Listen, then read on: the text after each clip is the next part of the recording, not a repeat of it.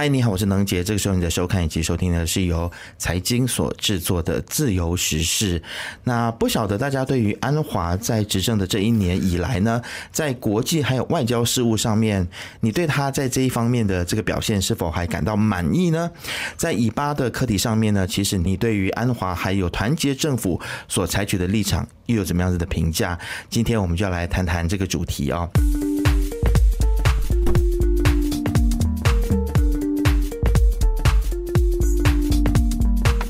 因为从以巴事件开始之后呢，引起了全球的关注。那我国的团结政府呢，是一面倒的声援巴勒斯坦，那甚至呢是声援哈马斯。那么除了捐款之外呢，也利用教育系统还有媒体，企图来影响大马人的意识形态。那么这些举动究竟是为了要保住安华的政权，扩大国内穆斯林的支持，还是真的为了要声援哈马斯呢？那其实安华激进的作风是否已经影响到了？马来西亚的外资正常的运作，在国际外交上面是否也把马来西亚带入一个危险的境地？今天要来讨论这个议题呢，我们再次请到戴子豪律师。欢迎你，你好，你好，谢谢再次邀请我到您的电台来。是，那其其实子豪，嗯，今天我们要好好的来讨论一下，就是安华他，因为呃，就是上任一周年嘛。那我们今天特别就这个其实外交还有国际事务上面，安华的一些的作为，我们来进行一些讨论啊。嗯，那就像我们刚才在开场的时候就有说到说，这个以巴冲突之后，其实我自己个人是蛮惊讶的，他非常快速的他就裁定了一个立场啊，而且他是要支持的是。哈马斯在这个很多的国际媒体当中被视为是所谓的恐怖分子的哈马斯啊。那么当然，我们看过去的政府的立场，历届其实大概跟哈马斯的这一个呃交情都不错。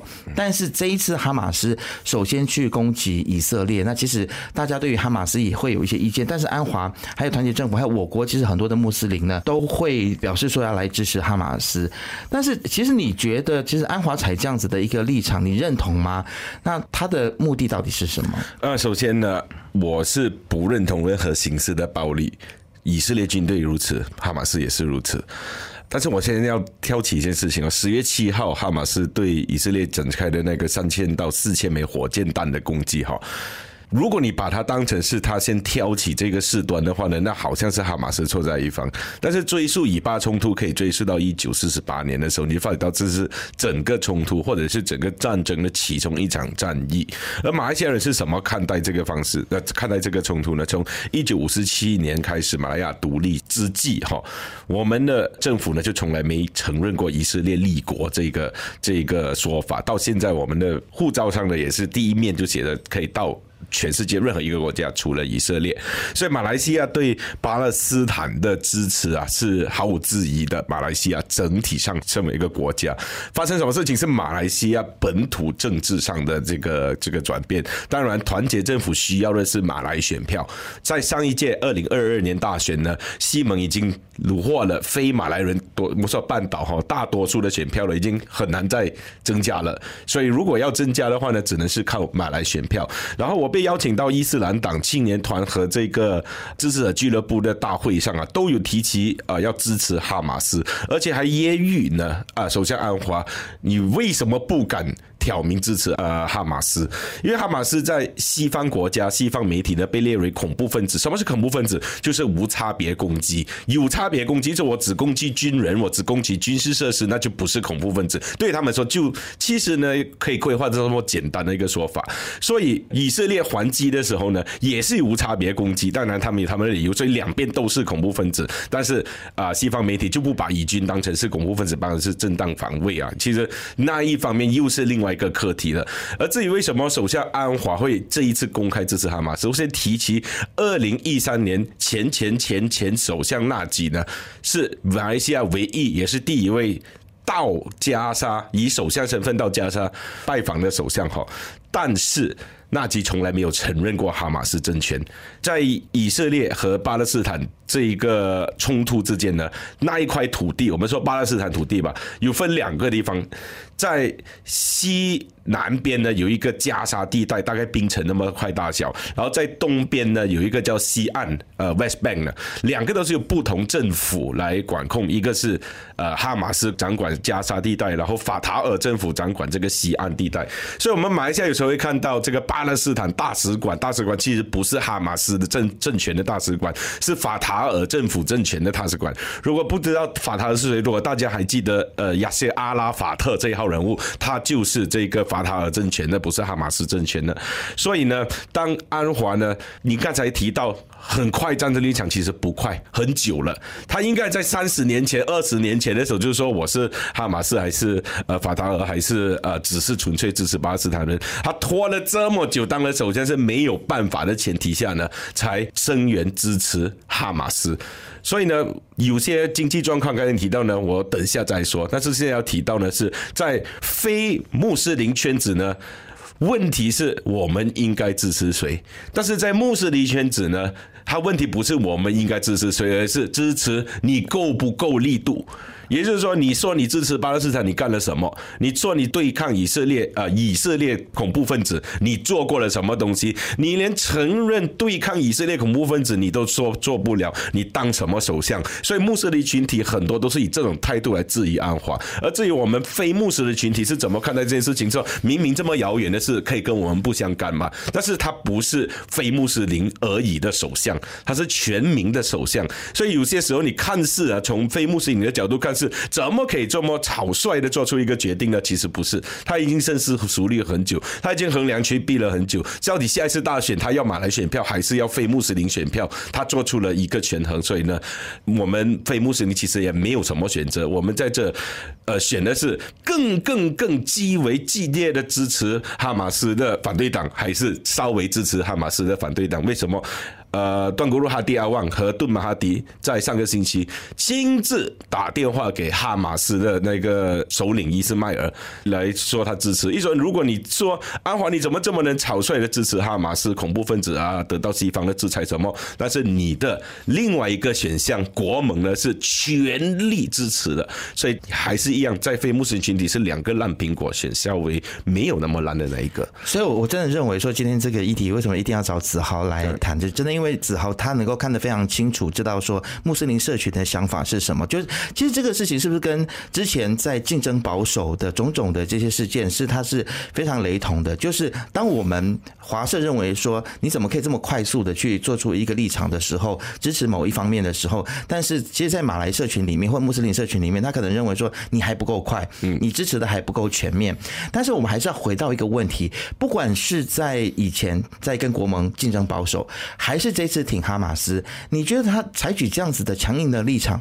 是不是真的有办法能够去讨好穆斯林的这个选民呢？看样子这次很像有一点点效果，因为国盟不是也有这个议员也现在要支持团结政府了吗？我个人认为呢，国盟有四位国会议员要支持团结政府和这个以巴冲突没有什么没有关系，没什么关系，可能是个人原因，还是呃被某些法庭是无吓到了、震慑到了。但是主要的原因是两个都在竞争的前提下呢，你得不到很大的好处。举个例子，你是国盟，国盟说：“我全力全命支持哈马斯。”然后首相呢，相应乎的说：“哦，我支持哈马斯，但是力度不够的话，你也捞不到什么政治资本。但是至少你不会让支持国盟或支持哈马斯的马来西亚人民呢对你有所偏见。因为说我不支持你也好，至少我不反对你。所以安华做到的呢，就是这一点就是我不反对你，就是他他声援哈马斯，比起他不说话来说呢，呃，这个马来。选票对他的杀伤力会比较少一点。OK，所以你还是回到你最初之前在我们的节目当中，你你曾经说过的这个论点嘛？他其实就是很像，他只是在降低，就是穆斯林社群对他的这个压力。对，对他只是在减压。他可能他也知道说他没有办法完全的得到来自对面的这个支持。对，是那好，我们来讲一下，就是这样子的一个立场。其实对于我们自己国家的风险是什么？因为看起来我们似乎有被美国制裁的一个风险啊。那安华说他是不会承认美国单方面的制裁，也不会因此屈服。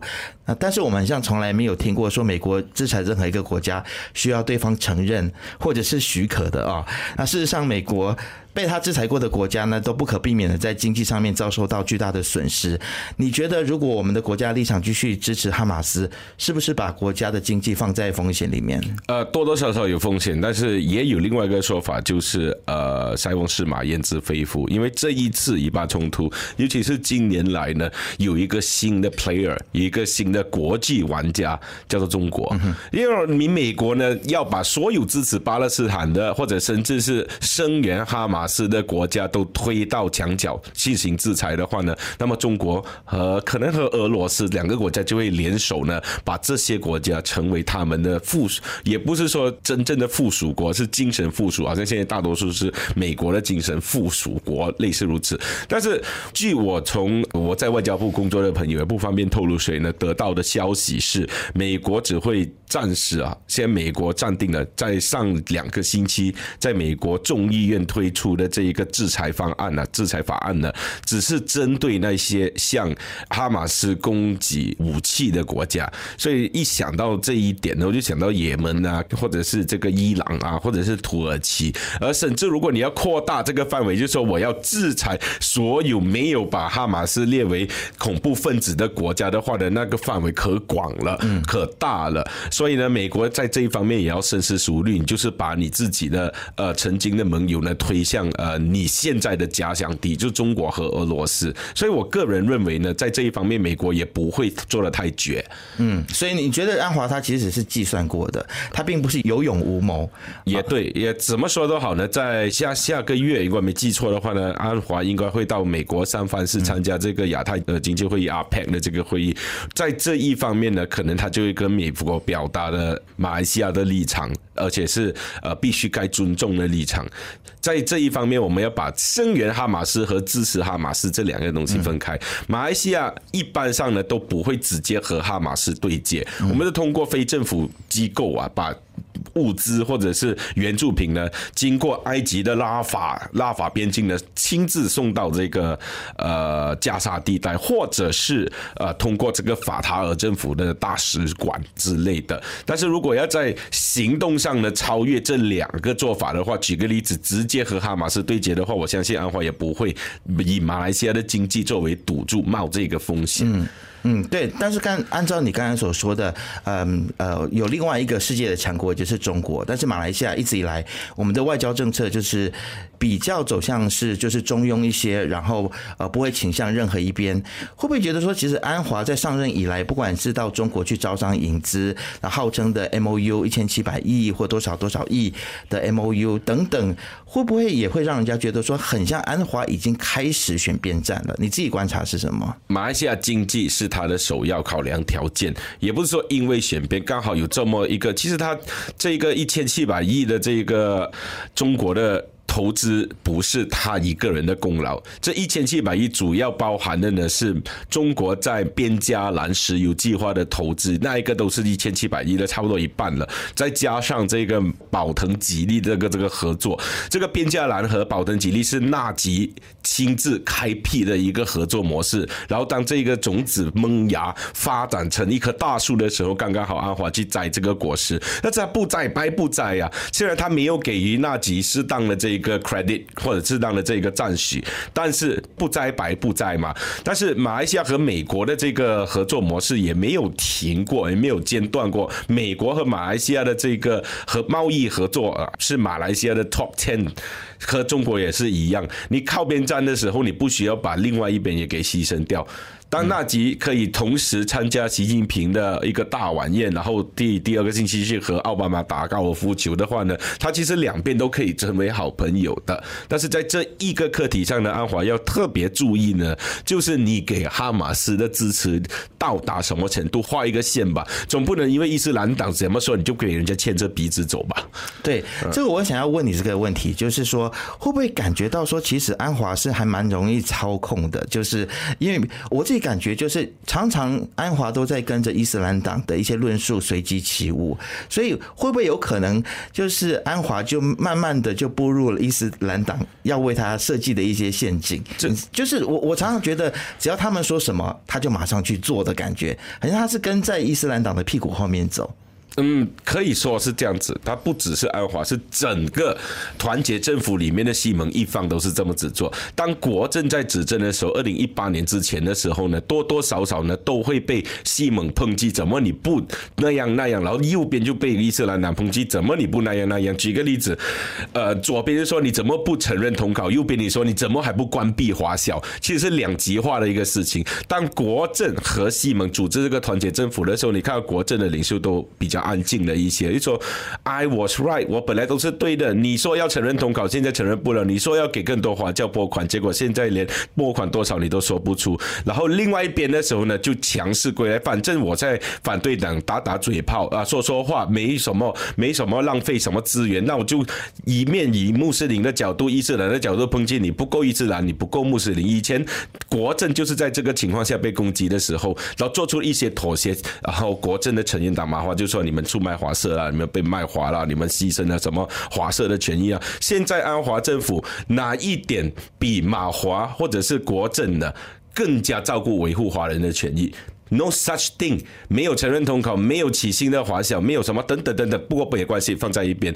他只能这样子做，为什么？他答应了华社，他答应了印度社群，他答应了沙巴沙老爷的事情呢？他必须得搁置一边，因为这全部加起来都不够他组织政府。二零二二年的大选呢，华人、印度人一面倒倾向西蒙的前提，他只得了八十二个议席，那这比二零一三年人呃明年呢还要少了五个议席。那时候明年。还得了八十七个议席，所以呢，你还在所有的这个州选举，今年的六州选举呢，你输了吉打州、登加楼州和基兰丹州，而且是一面倒输到太可怕的那种输了。然后雪兰莪呢，你你五十六个议席有二十二个给国盟夺下了，然后圣美兰本来是零议席的国盟也得下了六个议席，槟城也得了四分之一，你不怕吗？你的马来票一直都在流向国盟，然后你不做出一些行为的话呢？你又怎么办？现在至少呢，安华的策略是我不会顺德哥来施少义。为什么？因为他知道华裔和印裔社群呢对国盟的恐惧远远大过他将会剥削本来有的这个权利。就好像我们看到，子航，你觉得现在还是这样吗？啊，不只是这样，而且变本加厉了。你觉得大家还是怕国盟多过怕？就是担心他华人可能会在这个网上呢打打嘴炮了，骂骂安华一下，骂骂西蒙一下，骂骂行动党一下，但是还是会把票投给他。是好，子豪，我想要聊一下这个柔佛王储最近对于安华的评价啊，他用了优柔寡断来形容安华啊，但是我们看到安华很像在很多的议题上面，他都非常的。开关引号果断，而且一意孤行啊！所以你会怎么样子解读柔佛王储对安华的这个优柔寡断的？你告诉我哪一方面他是一意孤行和果断的？哪一方面？就比如说他对哈马斯的支持，或者是对于这一个 LGBTQ 的这个立场。哦，你看哈，非常的坚持啊！安华不是三十岁的首相哈，安华已经七十多岁了。他在这四十多年来减去他在监狱的那个情况啊，他当乌统的领袖到今天四十多年的政治生涯，他今天才做决定支持哈马斯，他今天才做决定去反驳这个 LGBTQ，这四十年来，你觉得他当机立断吗？等了四十年后才做了决定。这叫果断吗？难道不是 他一做了决定，他就坚持做下去啊？啊，不管大家怎么反对，他还是坚持做啊。但我我在想说，其实所所谓的这个优柔寡断，是他或许是不是在说他没有办法走出自己的一条路？他总是被别人牵着鼻子走。我还记得安华之前呢，被访问这个 LGBT 的课题的时候，当时他还不是首相呢。他回答呢很模棱两可，也不是，也不是，不是啊，就是说，就一大堆话在在那边打圈子，在英文说 beating around the bush。所以在这一个前提下呢，他没有办法，因为他是首相，他必须要做一个决定的时候呢，他还做出一个对他政治生涯甚至是他的政党的伤害力最小的决定。但是他没有好像其他的政敌或者是其他的政友这样子，从头到尾都有一个立场，只有两种。种方式而已，就好像呃太子殿下说的优柔寡断，我不要做决定，到最后的时候呢没有办法的时候来做了一个决定。另外一个方法呢，就是我把我立场阐明，然后我反复我的立场，就好像某些政党说呃我反对 GSD，他现在觉得哦 GSD 是好像可以的，就好像政党说 Bantuan Rakyat Satu Malaysia 是贿赂选民，那是自己当政的时候呢又做出这样子的事情，这个不叫做优柔寡断，叫立场反复了。所以如果你本来要提出的治方案都是与实体上相违背的前提下，那你只有两个选择：一就是优柔寡断，二就是反复立场。然后安华可能就选了优柔寡断，因为我不要太做到太绝。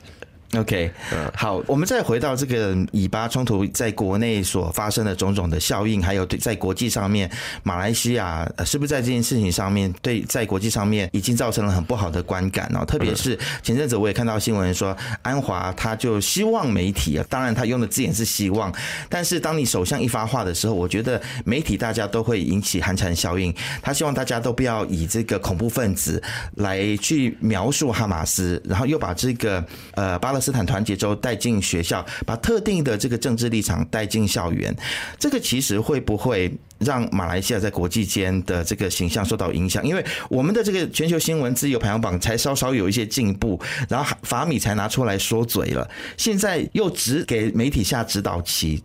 你而且你会问我这个问题呢？其实都是从这国家人民怎么看待这件事情。国家的人民呢，一分为二，一是穆斯林的心态，二是非穆斯林的心态。穆斯林心态和非穆斯林心态在以巴冲突上是持着本末倒置，或者是完全倒反的一个立场。所以呢，包括我自己本身是巴勒斯坦的忠实支持者，从十多年前我就开始呃声援巴勒斯坦啊，捐钱啊，参加集会啦，这是十多年前，不是最近哈。但是我看到的情况是，很多非穆斯林对巴勒斯坦的情况不是很了解。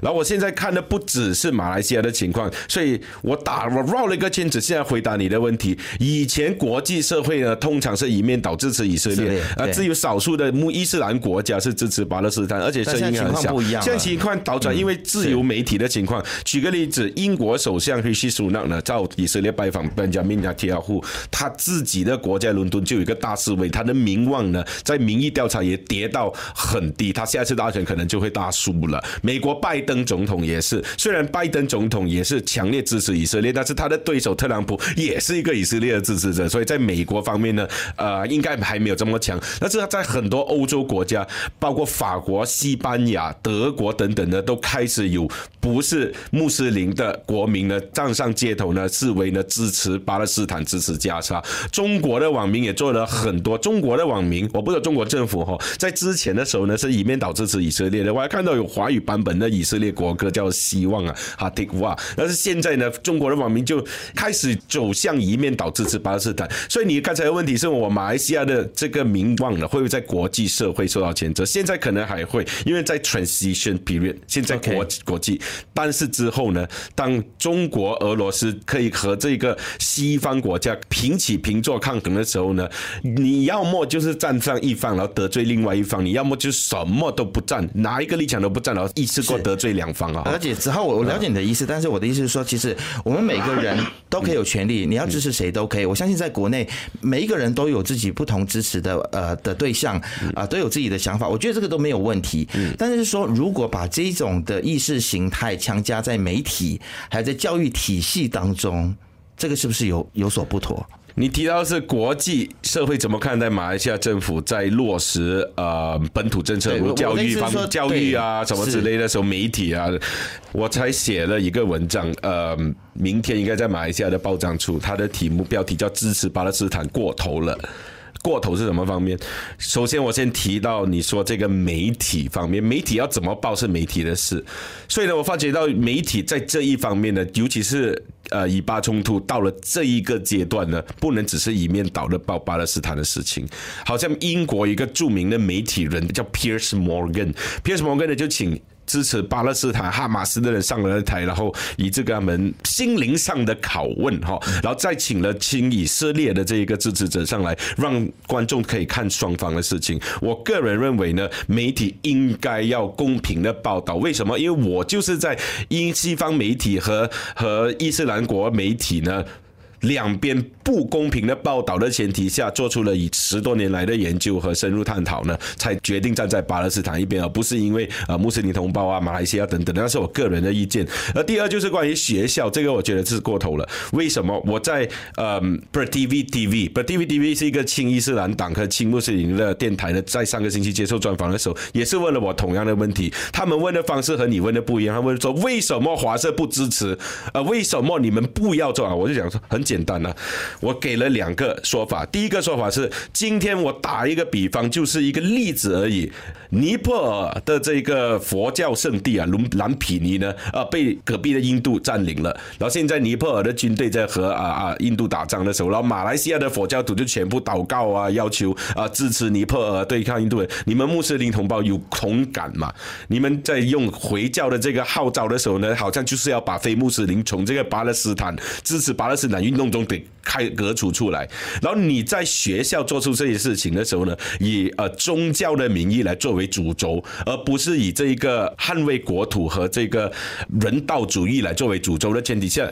你要我们怎么加入你们呢？如果是我在非国民学校呢推行这个以巴，你要如果是以人道主义和捍卫国家立场，这样我要有一个呃北韩州啊，我要有一个乌克兰州啊，团结州啊，我要一个卢旺达团结州，我要一个苏丹内战团结州，因为他们死人更多，他们国家内战人道主义问题更严重，所以我自己呢是不只是在这一方面的发生，我在乌克兰的。北韩的情况，这个呃卢旺达大屠杀的情况，我都有说，一说是 consistent，因为是人道主义跟捍卫国土嘛。如果是你伊斯兰的状态的话。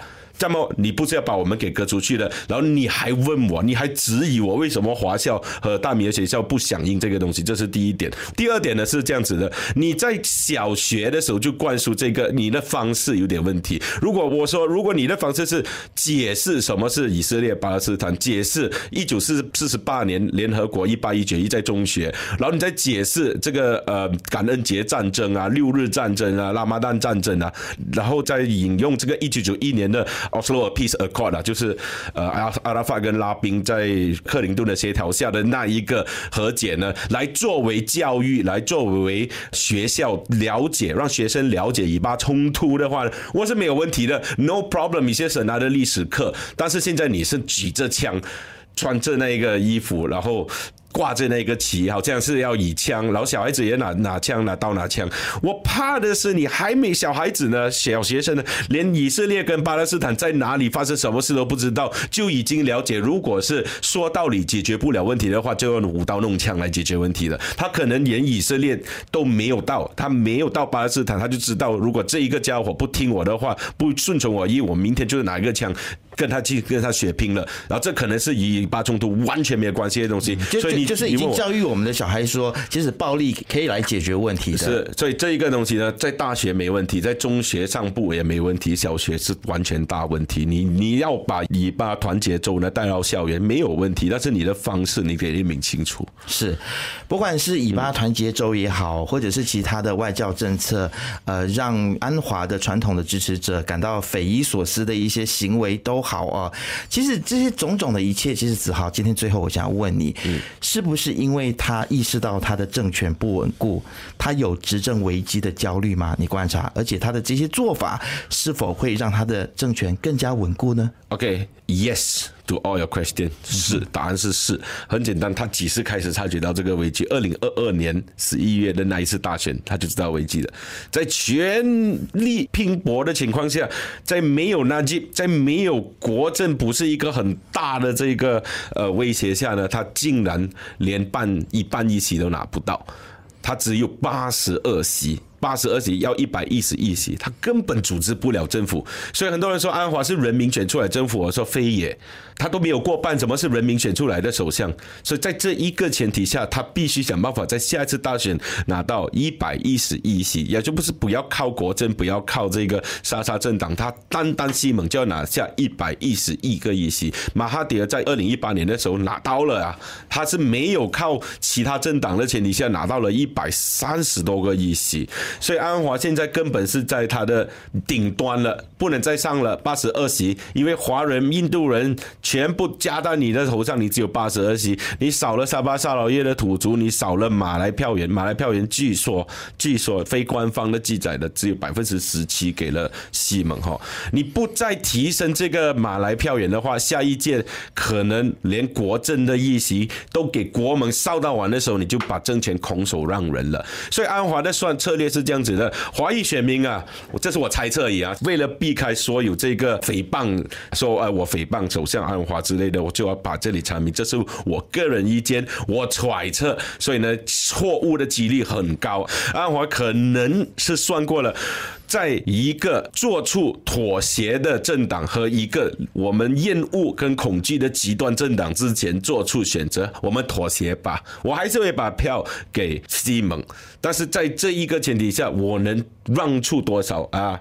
不要关闭华小就好了，让我们华人有发言权就好了啊！不要针对我们华社啊、印裔社群啊什么就好了啊！没有你不要承认统考，你没有给予制度化拨款，那些行动党几十年来答应号召东西你不给都罢了吧。最重要是不要让国盟胜出的前提下，我做出了这些妥协以换取马来人的选票。但是国盟也不是这不是干吃草的，穆尤丁啊、哈姆扎在努丁这些都是老牌政治人物，哈迪啊、达 Q 丁也是政治治。人物，我在反对党，我只有打嘴炮而已。你做了多少，我就说我执政，我做更多。你说你支持巴勒斯坦，我就说我支持哈马斯。你说你给食物物资，我就说我给武器。你说你这样，我就更多、更多、更多、更多，很难打这场仗。